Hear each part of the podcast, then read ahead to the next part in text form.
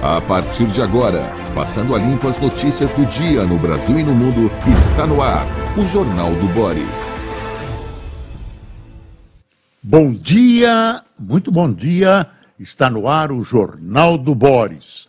O Jornal do Boris é um sobrevoo pelos principais acontecimentos do Brasil e do mundo a partir das primeiras páginas dos jornais. Vamos a essas primeiras páginas. O Estadão coloca em destaque a visita, a quarta neste governo, do presidente Fernandes da Argentina, uh, com o seguinte título: Há quatro meses da eleição, Fernandes busca ajuda no Brasil pela quarta vez no ano. As pessoas brincaram dizendo que Lula o recebe pela quarta vez, número maior do que uh, as vezes que ele recebeu alguns ministros do seu time. Novo plano libera até 148% mais prédios perto de trens e metrô. É o plano diretor de São Paulo, aprovado ontem pela Câmara Municipal. E a Folha de São Paulo dedica a sua manchete principal a esse plano diretor. Câmara de São Paulo aprova revisão do plano diretor com folga. E tem uma foto curiosíssima na primeira página da Folha, uma foto excelente a de Gabriela Biló, Folha Press, integrante do batalhão da Guarda Presidencial, boceja enquanto aguarda o presidente argentino Alberto Fernandes, que atrasou mais de duas horas. Olha a cara desse rapaz. Eu estou achando que essa foto não vai pegar bem no batalhão dele. É, é uma foto muito interessante. Parabéns a quem escolheu e uh, parabéns a Gabriela Biló. Às vezes, uma fotografia diz mais que um texto longo.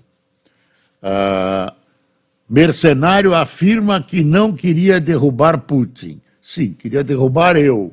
Quem é que ele queria derrubar? Ia derrubar sem querer se chegasse a Moscou. Mas, uh, claro que ele se revoltou, agora as coisas voltaram a uma situação normal ele apenas queria tirar o ministro da Defesa, mas, evidentemente, a rebelião acabou sendo contra o governo Putin. Vai desculpar, são os meus problemas de alergia. Às vezes eu olho uma notícia e começo a espirrar. Depende muito dos personagens. Existem personagens cujo nome eu vejo ou a foto na primeira página e imediatamente começo a espirrar. Não vou dizer não quem são ou quem é. Valor. Ex-candidatas a IPO passam pela por reestruturação, com débitos conjuntos de 28 bi 16 empresas buscam soluções como fusão e venda de ativos. E aqui tem uma coisa, uma coisa que é Cassino, ou Cassino, como você quiser, cede a credores e vai vender GPA. Cassino está sendo vendida está sendo vendida. Uh, tem uma notícia triste na área uh, de, de comércio, na área de livrarias. A tradicionalíssima Livraria Cultura, no Conjunto Nacional, que fica na esquina da Rua Augusta com a Avenida Paulista, fechou ontem. ah, consolidada a falência. Ontem, os funcionários até pediram que os fregueses se retirassem e, lamentavelmente, aquela livraria fechou. Uh, é uma livraria que, além de ter um estoque fantástico de livros nacionais e estrangeiros, contava, contava uh, pelo fato de ser um ponto de encontro de intelectuais no fim de semana. Tinha um cafezinho muito bom, as pessoas se encontravam, batiam papo, trocavam ideias sobre política, uh, algumas pessoas curiosas e fora do meio político também uh, participavam desses bate-papos uh, pela manhã, no sábado, especialmente no sábado, naquele centro de cultura. Então, foi embora ah, faleceu a Livraria Cultura no conjunto nacional. Eu realmente lamento, é uma perda muito grande, é uma perda muito grande, uma livraria tradicional como essa. Aliás, ela começou pequenininha na Rua Augusta, uh, ela atuou durante muitos anos como uma espécie de biblioteca circulante. Além de vender livros, especialmente estrangeiros, ela uh, era uma biblioteca circulante de livros internacionais. Uh, eu, moleque, já fui, viu? Já fui. Tem gente que acha que eu continuo sendo. Eu, molequinho, ia buscar para minha mãe, a gente morava relativamente perto, eu ia buscar livros em russo e em ídis que ela costumava ler. E eu era atendido uh, por dois meninos, filhos dos donos, o Pedro Hertz e o Joaquim, e pela dona Eva, a mãe dos meninos, que é considerada a fundadora da livraria. Daí a livraria foi crescendo, foi crescendo, crescendo, e se transformou nesse gigante que acabou capotando. Manchete do Globo: governo prepara mudança no sistema de meta de inflação. Reunião do Conselho Monetário deve ratificar a adoção de referência contínua preferida por Haddad. Em meio às críticas ao Banco Central, por não reduzir juros, o governo prepara mudança no sistema de metas de inflação.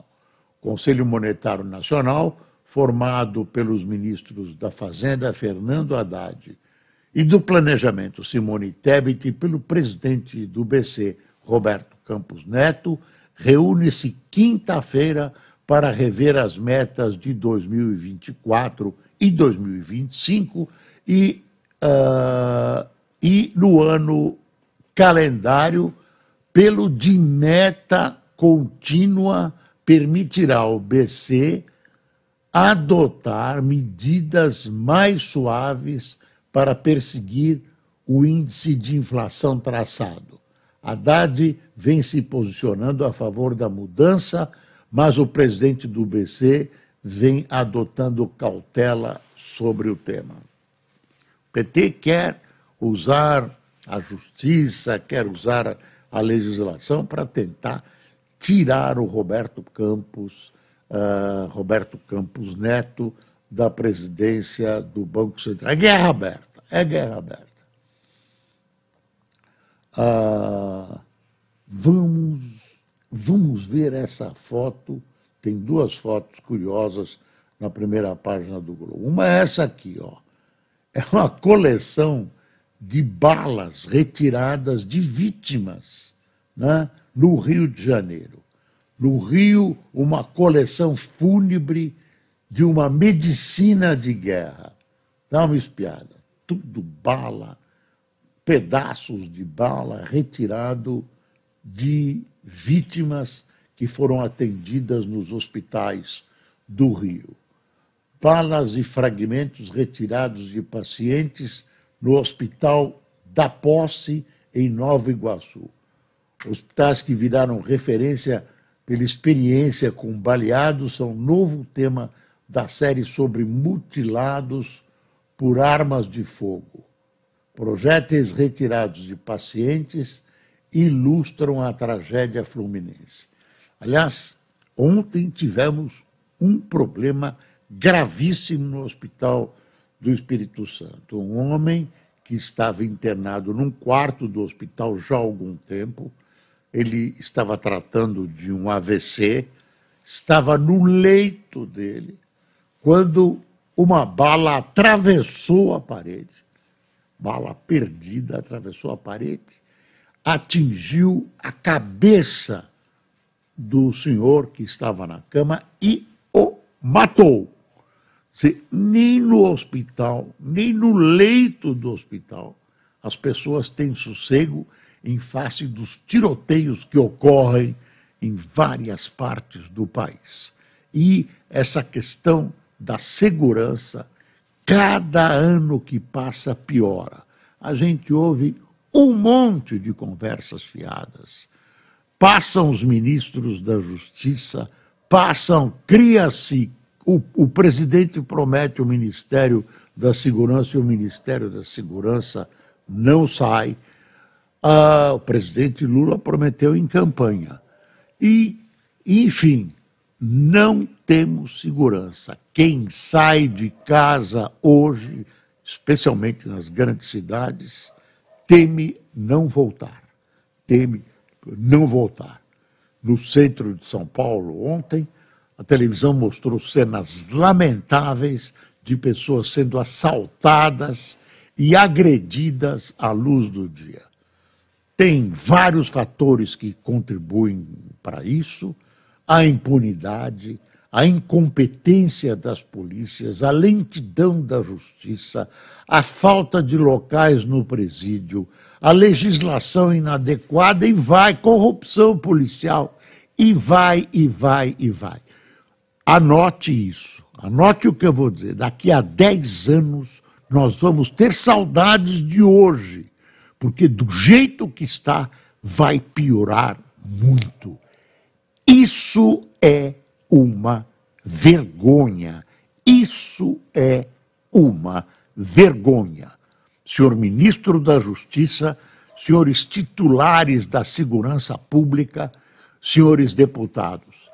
E quando o Congresso resolve modificar alguma lei que diz respeito ao cumprimento da pena, especialmente as leis do Código, que é o Código do Cumprimento das Penas, o Código Penal, que é dos anos 40, ainda é bom, mas o Código que rege o cumprimento das, das penas, né, esse realmente, quando se propõe uma modificação, é para facilitar a vida da bandidagem. Aí vão dizer, ah, o Boris é de direita, ele é pela repressão. Eu quero o um mínimo, o um mínimo de punição.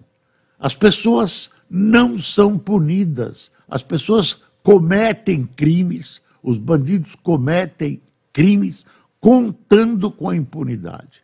E, de repente, alguém é preso e você ouve, ah, tem uma fila quilométrica, já tem 62 passagens pela polícia, 62 processos, está lá, está lá. Né? E você tem uma polícia mal paga, mal treinada, mal armada, né? e que é a ponto ariete de combate ao crime. E esse ariete não funciona praticamente em todo o país. Então, você não pode esperar da segurança pública qualquer evolução em direção à segurança do indivíduo quando as coisas têm esse nível. Ah, vamos ver se aparece alguém, se o Congresso cria coragem. Né? Não pode ser boazinha ah, a, a legislação com esse tipo de gente. Não pode ser boazinha. Claro, eles têm que ser tratados dentro da lei, não pode executar, não pode torturar, tem que obedecer rigorosamente à lei. Os direitos humanos dessas pessoas têm que ser respeitados. Agora, direitos humanos não prevê impunidade, não prevê impunidade. O Brasil é o país da impunidade, é o país da impunidade. Então, é um, um grito atravessado na garganta de todos nós. Todos nós queremos poder sair e poder voltar em segurança para as nossas casas. Bom, tem outra, tem outra foto aqui do Globo. É a minha rinite, viu? Não tem jeito.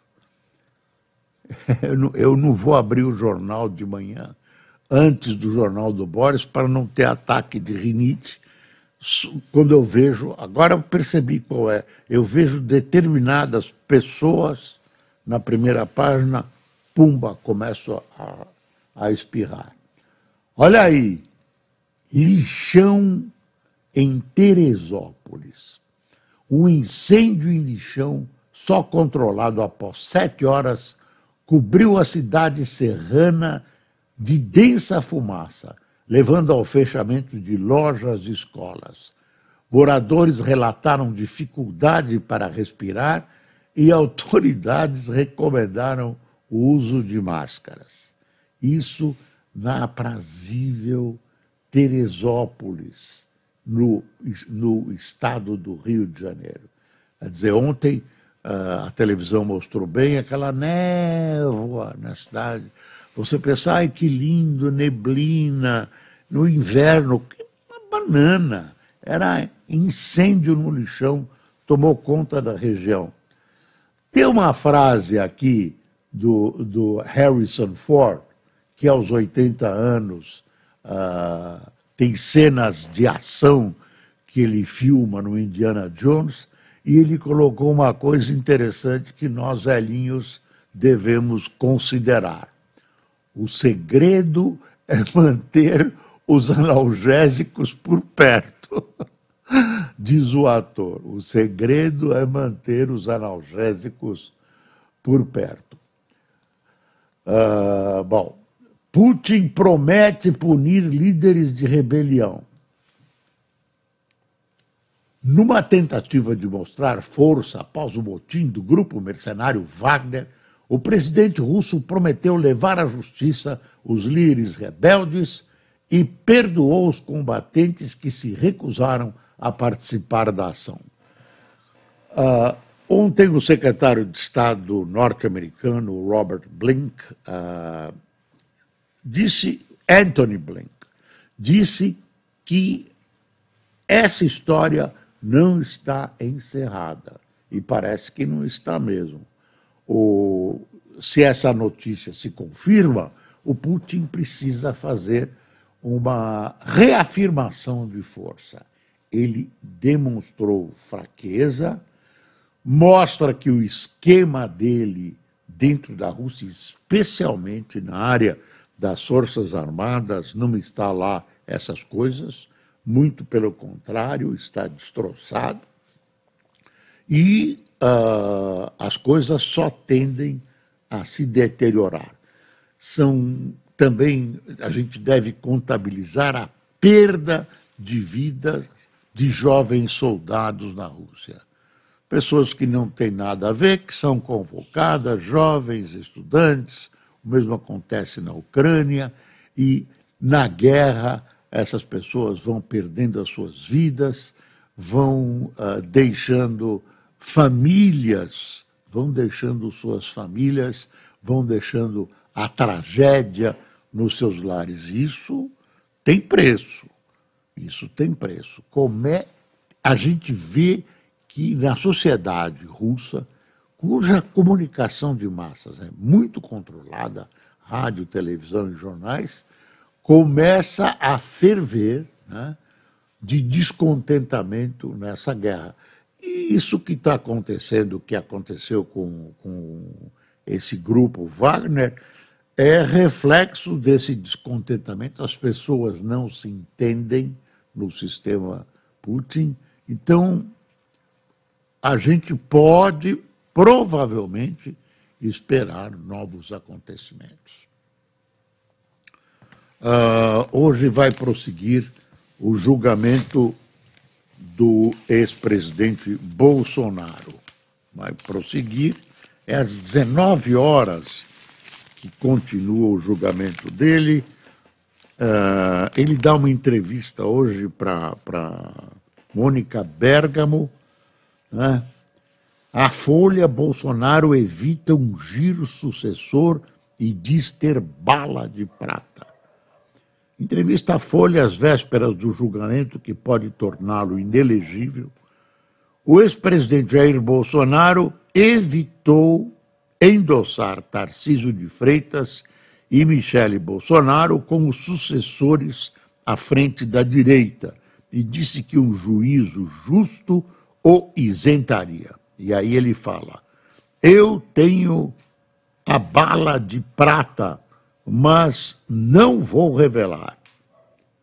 Para 2026, o que plantamos ao longo de quatro governos, de quatro anos, não foi blá blá blá, afirmou. Ele discorreu sobre seus três meses nos Estados Unidos e citou convite para ser garoto propaganda de imóveis naquele país. Garoto propaganda de imóveis? Que, com, desculpe, que convite besta para um ex-presidente. Quer comprar uma casa? Ah, tem uma casa muito bonita. Ah, o senhor não quer casa, o senhor quer um apartamento para encontros fortuitos? Temos também. deixa eu ver o que mais aqui na primeira página.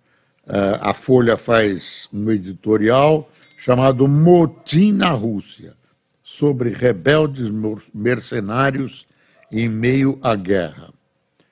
Uh, defesa do ex-presidente contesta provas e atenua a fala a diplomatas. Claro, eles vão fazer tudo, todas as acusações a defesa tenta atenuar, não tem novidade nenhuma. Agora, o ambiente contra Bolsonaro continua, continua muito firme. E agora já se havia imaginado que não haveria pedido de vista, agora cresce, cresce a versão de que alguém vai pedir vista do processo e adiar a decisão. Mesmo se Bolsonaro uh, perder a, a, a, a elegibilidade, elegibilidade mesmo, aí começa a sessão de recursos. Vem aí a sessão de recursos e a avaliação que os juristas fazem, é quem tem prática forense, é que o transitar em julgado, que significa acabar o processo mesmo, pode demorar um ano ou mais. Pode demorar um ano. Então, o drama Bolsonaro não acaba, não acaba hoje, não, nem quando acabar a, a, o, este processo, que está julgando, é bom lembrar, aquela reunião com embaixadores no Palácio da Alvorada. Tem uma notícia cabeluda aqui para o pro, presidente da Câmara, Arthur Lira.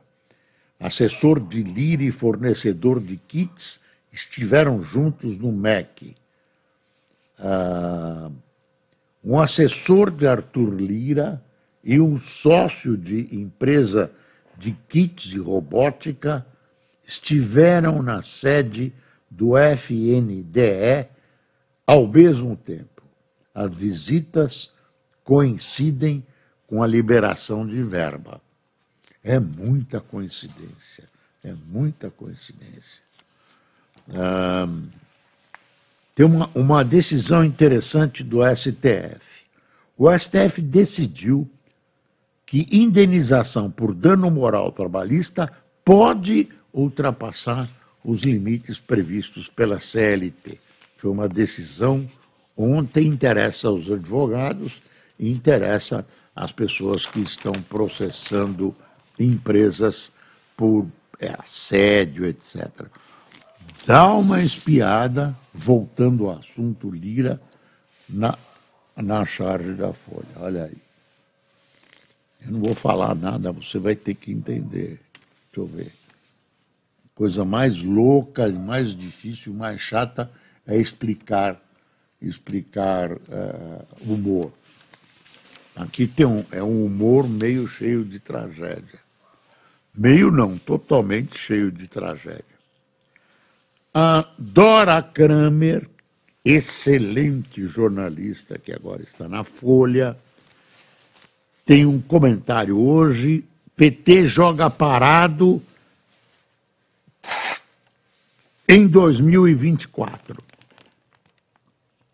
Basta uma circulada rápida nas hostes governistas e oposicionistas para perceber o seguinte: a direita está totalmente empenhada em ampliar espaços na eleição de 2024, enquanto a esquerda mantém um, se mantém um tanto inapetente na conquista de prefeituras e vereadores. A impressão que eu tenho da esquerda, a grosso modo, é que ela joga já e quase que exclusivamente uh, para os interesses de uma reeleição do presidente Lula. Bom, uh, temos a ilustre visita do presidente da Argentina, Alberto Fernandes, que veio ao, ao, ao, Brasil pela quarta vez negociar uma ajuda à Argentina, uh, uma ajuda do Brasil à Argentina. Uh, o Brasil vai financiar, quer financiar pelo BNDES uma, uma lá um a, oleoduto na Argentina, é muito dinheiro, o Brasil já levou canos. Olha, princípio, a, a, por princípio de interesse do Brasil, a Argentina deve ser ajudada. A Argentina atravessa uma crise econômica gravíssima, tem uma eleição daqui a quatro meses e, para esse empréstimo, além de outras coisas do BNDES, com dinheiro dos brasileiros, deve ser levado em consideração essa mudança de governo. Se a oposição argentina vence, muito provavelmente as coisas mudam e o Brasil levar um outro cano na área internacional é mortal para o presidente Lula. Uh, mas os interesses do Brasil realmente, e aí o presidente Lula está certo, uh, compreendem, incorporam um auxílio, né, incorporam a, a necessidade de uma Argentina forte e de uma Argentina que muitas vezes concorre comercialmente, o que é normal, mas joga junto com o Brasil. Ah, os interesses nossos estão extremamente ligados. Bom, ah, na Guatemala tem o Azarão, né? Azarão e ex-primeira-dama vão disputar o segundo turno. Ah, terminou a eleição lá, a ex-primeira-dama Sandra Torres, de 67 anos, e Bernardo Arevalo, de 64, filho do ex-presidente Juan José Arevalo, disputarão segundo turno da, Guatemala em 20 de agosto indicam os resultados preliminares do Tribunal Eleitoral. Ah, pronto. Nossa, já chegamos ao fim, tem tanta coisa ainda. Lula volta a defender moeda comum e crédito para a Argentina. presidente diz que o Brasil pode financiar gasoduto como plano para fortalecer o Mercosul. Pronto. Relator do arcabouço na Câmara critica a versão do Senado. Você vê que não se entendem, tá difícil. Tá difícil e tá difícil também a reforma tributária. É um choque de interesses. Eu não sei como compatibilizar interesses e chegar a um acordo comum. É difícil, é difícil. Automóveis com desconto esgotam em concessionárias, né? Essa, essa promoção ah, que o governo fez para a indústria, para liberar, liberar os pátios, foi interessante para a indústria e para o consumidor que acorreu rápido a compra de automóveis. Vamos a quem tomou cafezinho com a gente. Osório Pellegrini. Que letra, hein, Cássio? Walter Linsmaier, Lourdes Cassoni, ou Keila Giacomo, Fernando Garrido, Josinaldo Santos, Zilda dos Santos, Beto Matias, Reginaldo Silva, Genilda Ferreira, Rosângela Maria, Carlos Giovan, Euclides Malta, Paulo Leal, de Pedra, é Pedra, Pernambuco, Maria Creme, Cremelinda, de Guaratuba, Paraná, Marcos Aguiar, de Natal, uh, no Rio Grande do Norte, e Rafael Nicolai, de Laranjeiras do Sul, no Paraná. Pessoal, muito obrigado por sua atenção. Amanhã estaremos de novo em todas as nossas plataformas. Tenha um bom dia.